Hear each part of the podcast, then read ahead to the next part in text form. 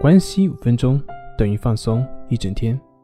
大家好，我是心理咨询师杨辉，欢迎关注我们的微信公众账号“松塑心灵心理康复中心”。今天要分享的作品是：不治疗焦虑症是否能够达到完全的康复呢？有些人在练习过程中会询问一个问题。那就是如果不接受治疗的话，那他的焦虑症会不会达到完全康复呢？要回答这个问题，可以从两个方面来进行回答。一个是达到什么样的程度叫做康复？如果说就是症状消除了，那么我想我们在生活中有很多的时候是没有症状的，那么这个叫不叫康复呢？很明显，这并不是康复，甚至有些人已经好了很多年了。已经很多年没有那些症状所表现出来了，可是，在某个时候它就又出现了。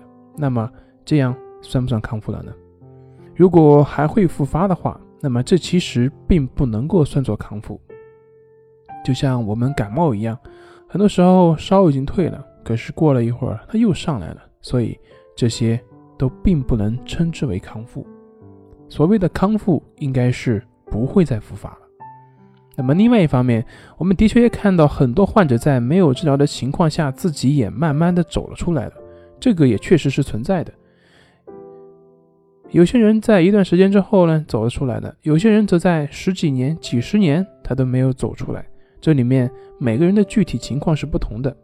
那么尽管是这样，我们还是希望您去寻求专业人士的帮助，帮助自己更快的去走出来。为什么呢？因为对于绝大多数的焦虑症患者而言，进行心理治疗是很有必要的。可以这样想：如果你不接受治疗都能够好的话，那么你接受治疗的话，肯定会好得更快的。那对于我们自己而言，有什么好的方法或者是建议呢？那么我在这里就引用李洪福老师他的书《战胜抑郁》里面的一段原话：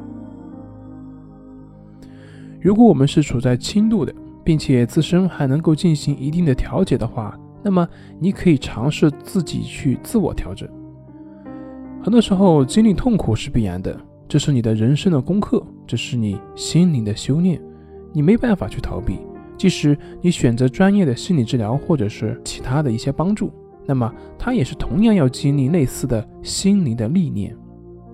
但是，如果你的症状已经发展到严重影响到你的正常的生活、工作以及社会功能的时候，出现了明显的躯体症状，并且无法自拔，那么寻求专业的帮助和治疗是需要的。忍受和逃避只会令自己的情况变得更加糟糕，并且可能会导致症状的泛化。好了，今天就分享到这里，咱们下回再见。